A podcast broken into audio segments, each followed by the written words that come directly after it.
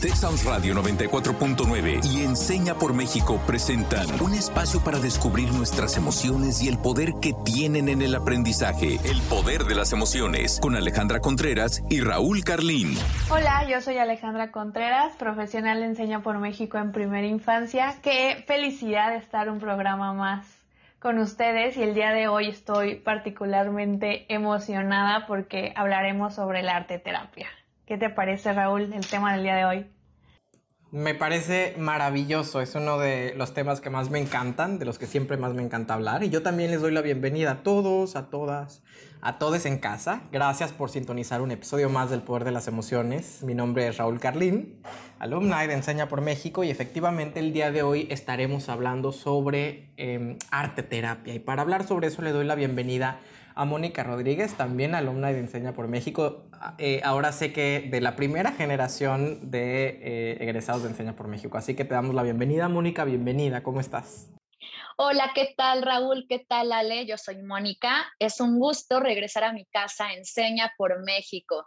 Pues bien, lo has dicho, yo soy alumna y de Enseña por México de la primera generación y soy directora de los programas de danzaterapia por parte del Consejo Internacional de la Danza de la UNESCO. Es un placer compartir con todas, con todos ustedes sobre los beneficios de la arte terapia, sobre todo en procesos educativos y de desarrollo humano.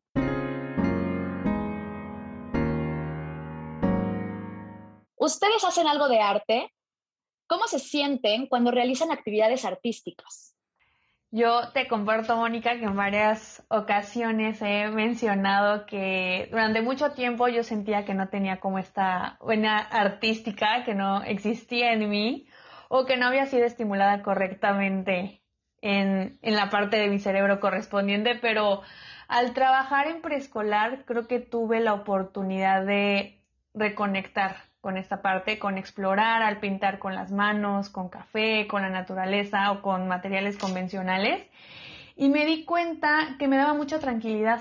Incluso tomé la decisión de designar cierto tiempo de, mis domingos para desconectarme del teléfono, de la computadora y poner una vela y ponerme a pintar. Me daba como mucha, mucha paz. Creo que se volvió parte de mi rutina y comprendí que esa era mi manera de relacionarme con el arte y creo que me ayuda a expresar mis emociones, mis sentimientos y me permite estar aquí y ahora. Creo que me permite tener una atención plena a lo que estoy haciendo y disfrutar.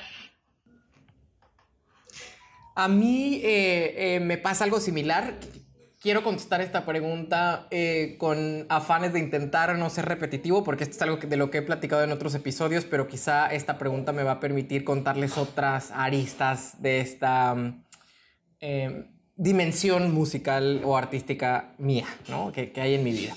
Y algo, y quiero comenzar diciendo que algo de lo que más me siento orgulloso en mi vida es de poder saberme artista. O sea, creo que he estado imbuido desde pequeño en el arte, he estado aprendiendo desde niño a hacer arte y he estado sobre todo desde niño haciendo arte. O sea, creo que eh, em, el arte se hace, ¿no? Es como...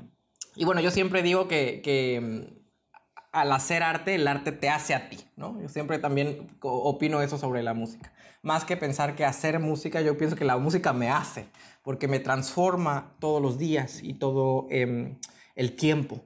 Como les he contado en otros programas, insisto, desde que tenía seis años comencé a estudiar música en la Escuela de Bellas Artes en el puerto de Veracruz. Comencé tocando el piano, lo cual continué haciendo hasta que egresé de la escuela 13 años después.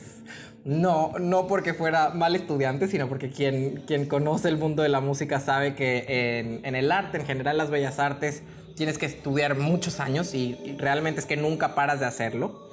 Em, y sin embargo, a pesar de que estuve tocando 13 años de mi vida el piano, nunca lo sentí como em, mi pasión más fuerte. Unos años después, eh, siendo todavía niño, mis papás me llevaron a un, a un concierto de la Orquesta Sinfónica, lo cual eh, me deslumbró y se volvió para mí una meta ser parte de la Orquesta Sinfónica y analizando, digamos, las posibilidades que como pianista tenía ser tenía para ser parte de la orquesta, me decidí por, por estudiar paralelamente al piano un instrumento de orquesta. Eh, me decidí por el violín y es el instrumento que verdaderamente me atrapó, ¿no? En el que realmente me desarrollé. Em, luego formé parte de la Orquesta Sinfónica, toqué muchos años como, como, como, parte de los primeros violines, como concertino. También tuve la oportunidad de ser solista con la orquesta. Y bueno, ahora además también canto profesionalmente. Nunca estudié canto, pero lo hago profesionalmente en un proyecto que tengo eh, en la actualidad. Ese, digamos, es mi, es mi historia más profunda con respecto al arte. Y también he descubierto el poder que tienen las palabras. Hace, hace algunos años, en el 2014, sucedió un evento muy importante en México, importante por negativo, que fue la desaparición eh, de los 43 estudiantes de Ayotzinapa. Eh, y eso me, me volcó al activismo y encontré en las palabras una manera de hacer activismo.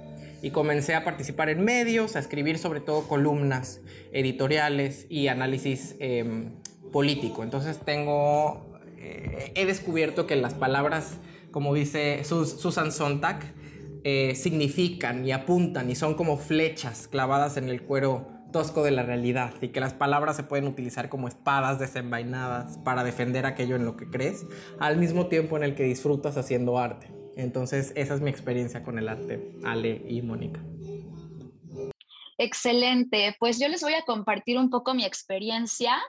Eh, básicamente, pues yo estudié la licenciatura en arte dramático en la Benemérita Universidad Autónoma de Puebla y estuve eh, realizando estudios en actuación, dirección y producción escénica. Después, un año estuve de intercambio académico en la Universidad Nacional de Córdoba, Argentina, donde pude pues fortalecer todo lo relacionado al teatro, al baile y diferentes áreas de, de las artes escénicas. Y bueno, pues cuando entré a Enseñar por México sucedió algo bastante interesante porque pues realmente ahí pude reconectar con el arte, pero desde una parte enfocada al desarrollo humano y cómo el arte incidía en procesos educativos, cómo poder integrar el arte como un mediador más, cómo poder facilitar el conocimiento, hacerlo más lúdico, más entretenido, cómo los estudiantes, las estudiantes conectaban con toda la parte socioemocional, desde la danza, la pintura, el teatro, en fin, todas las manifestaciones artísticas.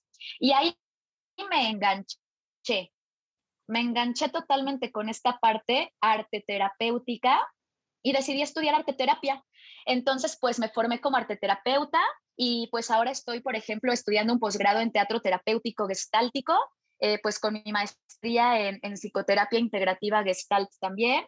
Y pues por azares del destino y también como fruto del trabajo y del esfuerzo, eh, pues ahora formo parte del Consejo Internacional de la Danza, que es un organismo avalado por la UNESCO. Entonces seguimos un modelo de Naciones Unidas, donde nosotros pues desarrollamos todas las habilidades socioemocionales desde el movimiento y cómo nosotros podemos compartir estas capacitaciones con docentes, con terapeutas, con artistas y que puedan integrar el desarrollo humano en sus prácticas, independientemente del área en el que se dediquen. Y bueno, pues resulta que también apliqué a una beca por parte del Fondo Nacional para la Cultura y las Artes y fui beneficiaria eh, pues como gestora cultural para desarrollar unas cápsulas arte terapéuticas con apoyo de Enseña por México. Entonces, pues realmente el objetivo que, que a mí me ha inspirado toda esta cuestión de la arteterapia es poder incidir en los procesos de desarrollo humano con el arte. Y bueno, pues ahora les hablaré a grandes rasgos de lo que es la arteterapia, porque seguramente todos los, los espectadores de este maravilloso podcast pues se preguntarán lo que es. Entonces, pues en pocas palabras, la arteterapia es utilizar diferentes mediadores artísticos, como lo puede ser el teatro, la pintura, la música, la fotografía, la plástica, el video, cualquier representación artística para eh, pues que las personas puedan darse cuenta, ¿no? De sus emociones y poder integrarlo en diferentes, eh, pues, procesos, tanto educativos como de desarrollo personal. Y la arte terapia, pues, en realidad surge en diferentes lugares paralelamente. No obstante, pues, ustedes no me dejarán mentir, el arte en sí mismo ya es terapéutico. Y pues básicamente eh, pues esa es la, la arte terapia, ¿no? Utilizar el arte en beneficio de la sociedad y como una cuestión de incidencia social. ¿Qué les parece? A mí me parece muy interesante porque esta cuestión de las emociones a veces es tan complicado expresarlas y en tener estos medios para poder justamente comunicarlo con otros, creo que es algo ideal y que en ocasiones no llegamos a relacionar.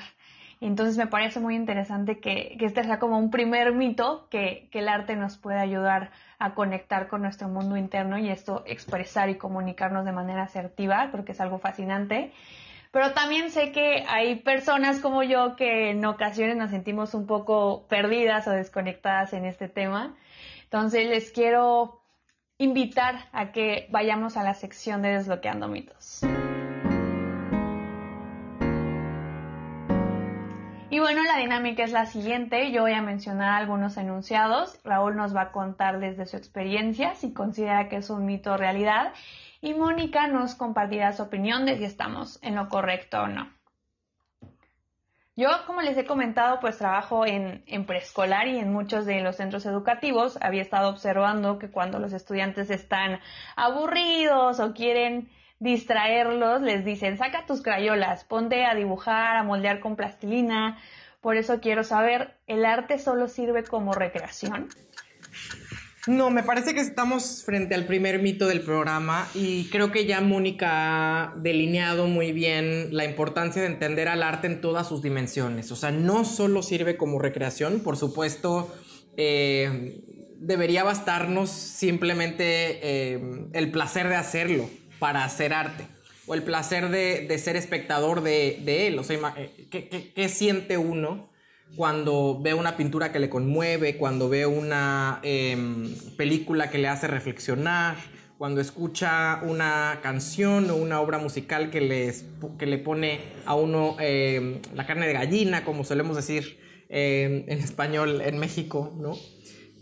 Debería bastarnos, por supuesto, el el simple placer de ser espectadores o creadores de arte para valorarlo. Sin embargo, creo que hay otras funciones que tiene el arte. Primero, la función, creo que me parece la función interna, que ya creo que en el nombre de arte terapia se deja eh, ver muy translúcidamente que el arte además tiene un poder catártico, o sea, nos permite hacer catarsis em, cuando lo hacemos o cuando eh, lo consumimos, ¿no?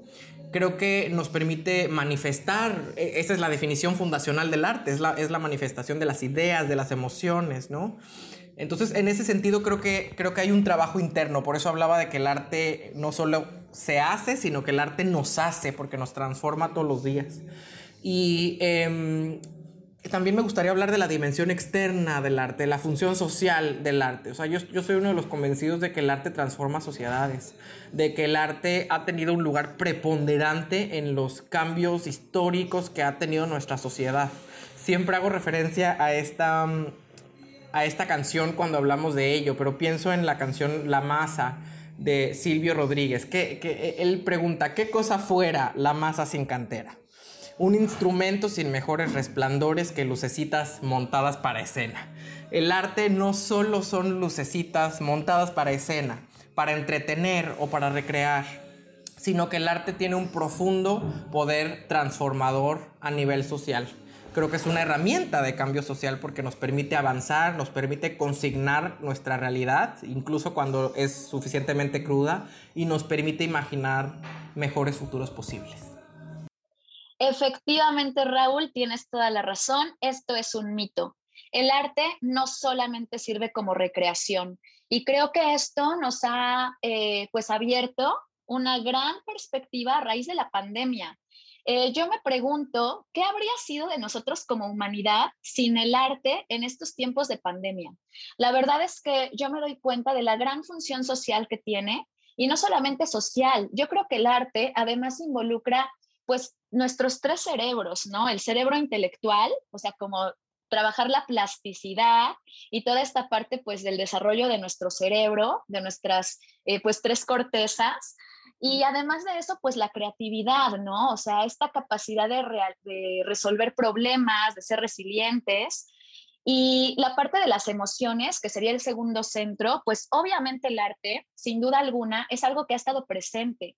Yo considero que el arte en sí mismo ya es terapéutico, porque nos engancha nuevamente con nuestro presente, nos aterriza nuevamente con nuestro aquí. con nuestro ahora, con lo que está sucediendo en nuestro plano del corazón y obviamente con el cuerpo también, ¿no? Nuestro centro motor que todo el tiempo está trabajándose independientemente de que sea un arte a lo mejor auditivo como la música, ¿no? Porque también involucramos pues el ritmo de nuestro corazón, el ritmo de nuestro cuerpo y pues muchas personas consideran que el arte eh, pues incluso hasta debería desaparecer de programas académicos, cuando al contrario, el arte debe ser uno de los pilares de la educación actual.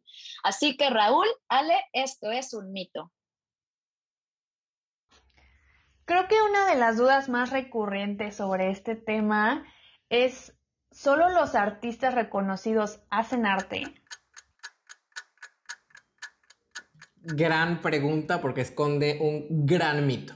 Y, quisiera aprovechar este espacio porque creo que una de, uno de los problemas, eh, sobre todo con ciertas manifestaciones artísticas, y aquí quiero hacer eh, la autocrítica pertinente del... Yo, yo les hablaba de que em, estudié música clásica y básicamente toda mi vida me dediqué a la música clásica. Creo que una crítica certera que se hace a la música clásica y a ciertas bellas artes es que están contenidas eh, en museos o en casas de ópera eh, cuya audiencia natural pareciera ser eh, necesariamente una élite. O sea, hay ciertas, ciertas artes que han sido enclaustradas, que han sido adjetivadas como elitistas, con justa razón. Yo creo que hay que deselitizar al arte y deberíamos dejar de diferenciar entre arte eh, clásico y arte culto con arte popular o arte folclórico. Creo que el arte es arte, ¿no? Y el arte se da en todas partes. Y el arte lo hacemos todos y todas. Todo el tiempo. O sea, yo siempre insisto en volver a la, a la definición fundacional básica del arte que tiene que ver con generar una creación. Es una creación humana que manifiesta ideas y emociones. Y bajo esa definición, ¿no acaso todos los seres humanos estamos manifestando ideas a través de creaciones?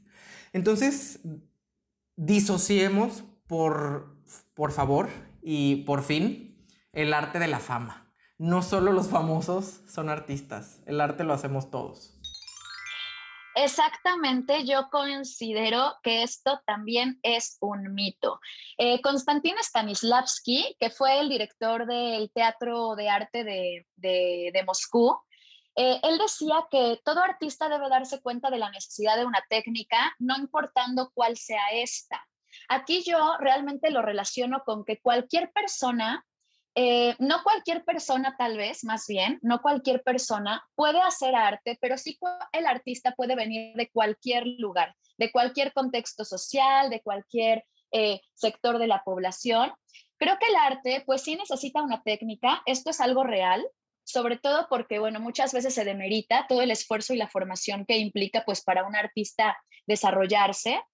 Eh, pero pues tampoco es que solamente la gente reconocida, ¿no? Puede hacer arte, o sea, esto es completamente un mito, pero sí el arte puede estar accesible para toda la población. Sí el arte debe ser un derecho humano, debe ser una garantía, eh, pues que debe estar ahí, ¿no? Sobre todo porque pues es uno de los derechos humanos. Y como les comentaba, pues dentro de la UNESCO y toda esta cuestión de de Naciones Unidas, uno de los pilares más importantes es hacer el arte accesible para la población, porque ser un artista, pues realmente yo creo que, que cuando te dedicas a esto de manera profesional, pues es necesario formarte como en cualquier otra profesión, como lo hace un médico, como lo hace pues un educador, como lo hace eh, pues a lo mejor una persona que se dedica a las ciencias, pero no por eso el arte está desligado a diferentes contextos sociales. Yo creo que el arte sí debe de estar al alcance de las personas, sobre todo porque pues es un derecho humano y el arte es una cosa que nos hace humanos. Creo que también el ser humano es una de las características que nos hacen diferentes de cualquier otra especie y es que podemos ser creativos y que podemos realmente desarrollar eh, pues diferentes manifestaciones artísticas, ¿no? Entonces pues ahí yo diría que es un mito porque no tienes que ser reconocido para hacer arte. Y digamos que si lo quieres hacer de manera profesional, bueno, pues entonces hay espacios adecuados para ello. Creo que esto es algo muy importante porque nos da la libertad de que exploremos cuestiones artísticas más allá de la formación que tengamos. Creo que eso es algo esencial. Obviamente si queremos ser profesional, pues ya tenemos que recibir un tipo de entrenamiento diferente, pero no hay que imitarnos y, y podemos tener esta capacidad de desarrollar habilidades a pesar de que seamos adultos o adolescentes. Creo que es algo importante tener en cuenta. Y quiero cerrar esta sección preguntándoles, ¿tienes que ser muy sensible para hacer arte? Yo voy a contestar esta eh, pregunta con, con, porque pienso que es una realidad. Em, creo que hay que ser sensibles para hacer arte y al mismo tiempo el arte te hace ser más sensible, o sea, sigue desarrollando y fortaleciendo tu sensibilidad. Quizá un poco la trampa que esconde esta pregunta está en pensar que cuando decimos eh, hay que ser muy sensible para hacer arte, pensamos en que hay solo ciertas personas que pueden desarrollar su sensibilidad o que logran ser muy sensibles. Cuando, déjenme ser muy categórico en esto, no hay nada más humano, o sea, no, hay otra, otra cosa que compartamos tanto como especie, todos los seres humanos, que precisamente nuestra sensibilidad. Entonces, em, creo que eso va muy en la línea que precisamente yo creo que sí todos podemos hacer arte. Em, no necesariamente que todos lo vayan a hacer de, manera profesional, que es justo lo que decía eh, Mónica, pero creo que sí hay que ser sensibles para hacer arte. El arte te hace sensible y todos los seres humanos somos sensibles. Yo coincido totalmente con Raúl. De hecho, yo creo que esta es una realidad. La sensibilidad es una característica única del ser humano. Y es cierto que habemos seres humanos pues con diferentes tipos de personalidad, ¿no? O sea, también es una realidad que hay, que hay personas que tienen tal vez la parte intelectual pues con un mayor potencial o la parte de las emociones pues como más a flor de piel o la parte del cuerpo, ¿no? El desarrollo corporal. Finalmente, pues eh, regresando un poco como al principio de los canales de aprendizaje, eh, pues creo que, dependiendo también la manera en la que aprendemos, ya sea auditiva, visual o kinestésica, también eso depende mucho del tipo de manifestación artística que podemos desarrollar. Eh, no obstante, la sensibilidad sí es importante, es imprescindible y considero que pues es lo que nos conecta, ¿no? Porque si nosotros nos ponemos a escuchar las grandes piezas de los clásicos, yo la verdad es que te podría asegurar que sin sensibilidad ninguno de los compositores hubiera realizado tan maravillosas eh, creaciones, ¿no? Y de igual manera, eh, pues los grandes bailarines, los grandes actores, los grandes pintores, eh, sí considero que este desarrollo de la, de la sensibilidad que tiene mucho que ver con la presencia, ¿no? Con estar presentes, con estar aquí, con estar ahora y con conectarnos con el mundo de nuestras emociones. Por eso es que, pues yo considero que esto es una realidad. Gracias, Mónica, y gracias, Ale, por, por ayudarnos desmitificando algunos mitos sobre el arte. Y pasamos a qué desbloqueamos el día de hoy. Y, en toda esta conversación yo, yo, yo, yo recordé un webinar que tuve, que tuve la oportunidad de impartir de la mano con, eh, me invitó el programa Construyete y que tuve la oportunidad de impartir a cientos de estudiantes de nivel medio superior. Em, en México y ese webinar se llamó El arte como espejo emocional. Y lo que verifiqué ahí, o sea, lo que me di cuenta ahí, es que muchos de los estudiantes se fueron diciendo, muchas gracias, el día de hoy me he dado cuenta que yo también soy un artista o que yo también puedo serlo. No necesariamente me voy a dedicar a ello, ni necesariamente quiera eh, vivir de ello, pero eso no significa que lo que yo hago no sea arte. Y creo que hay que desmitificar eso, yo me voy desbloqueando eso me, voy desbloqueando que el arte te permite estar presente, como decía Ale en su primera intervención. Yo creo que es de las pocas ocasiones en las que puedo sentir que mm, realmente me conecto conmigo mismo y que voy em, con, en esta expresión en inglés que go with the flow, o sea, que voy, que voy en ese flow, que voy en ese, que voy viviendo el, el aquí y el ahora. Em, y que además puede ser un vehículo, como bien también lo decía Mónica, para autoconocernos, para regularnos, para, para entender nuestro mundo emocional, para explotar eh, ese mundo emocional, para crear, para, para, para desarrollar ciertas habilidades que también, insisto, no necesariamente significa que nos vamos a dedicar a partir de, ese momento a subirnos al escenario, a entregarnos al público a, través de alguna actividad artística, sino que eh, creo que eso también nos ayuda a sacar la casa de ópera de la casa de ópera y a sacar el teatro del teatro. Em, nos permite eh, traer el arte a nuestra vida, a nuestra vida cotidiana. Creo que de eso se trata el arte y eso es lo que yo desbloqueé el día de hoy. Quiero también saber qué se, qué se lleva Ale. Eh, yo me quedo con que el arte nos permite justo conectar con lo más profundo de cada uno de nosotros. Tenemos que dejar al lado estas voces que a veces nos dicen no creo ser tan bueno en esto, que muchas veces las escuchamos desde la infancia y es ya un discurso que tenemos como en bucle en el cerebro y darnos la oportunidad de conocer cuál es nuestra forma de crear arte. Creo que dieron grandes ejemplos de que puede ser de manera eh, profesional o o por una cuestión más de hobby, de pasión, pero lo importante es involucrarnos y saber que es un espacio libre en el cual podemos expresar nuestra identidad, nuestro espíritu y con eso me quedo el día de hoy. ¿Tú, Mónica? Pues yo el día de hoy me quedo con algo que yo le comparto a las personas cuando hacen entrevistas para entrar conmigo en la formación de danzaterapia de la UNESCO. Muchas veces me he encontrado con perfiles de personas que puede ser un contador, eh, un médico, no sé, personas que de pronto aparentemente no tendrían nada que ver con cuestiones arteterapéuticas y me dicen, oye, no importa, Mónica, que yo no cumpla como con el perfil del artista o el perfil del psicólogo o el perfil del educador. Y yo lo que les contesto es que claro que no, porque yo creo que una formación en arteterapia realmente eh, pues está dirigida a cualquier ser humano, porque como bien Raúl lo decía, tiene mucho que ver con la sensibilidad y creo que como seres humanos pensamos a conectar con nuestras emociones. Entonces yo el día de hoy me quedo básicamente con la parte sanadora del arte y de cómo ésta incide en nuestro desarrollo como personas, instituciones o comunidades. Completamente de acuerdo con ustedes, Moni y Ali. Pues a nuestra audiencia les dejamos nuestra pregunta eh, de siempre al final para que se queden reflexionando sobre este tema después de que acabe este programa. Y la pregunta es, ¿qué puedes hacer para explorar tus emociones a través del arte? Y nuestra frase del día de hoy de William Wordsworth, el arte es expresión de las emociones y sentimientos del artista. Yo soy Raúl Carlín, este ha sido un episodio más del Poder de las Emociones. Gracias Ale, gracias Moni y gracias a todos y a todas quienes nos escuchan desde su casa. Hasta la próxima. Yo soy Alejandra Contreras, gracias Raúl Moni por esta conversación tan reveladora y gracias por escucharnos.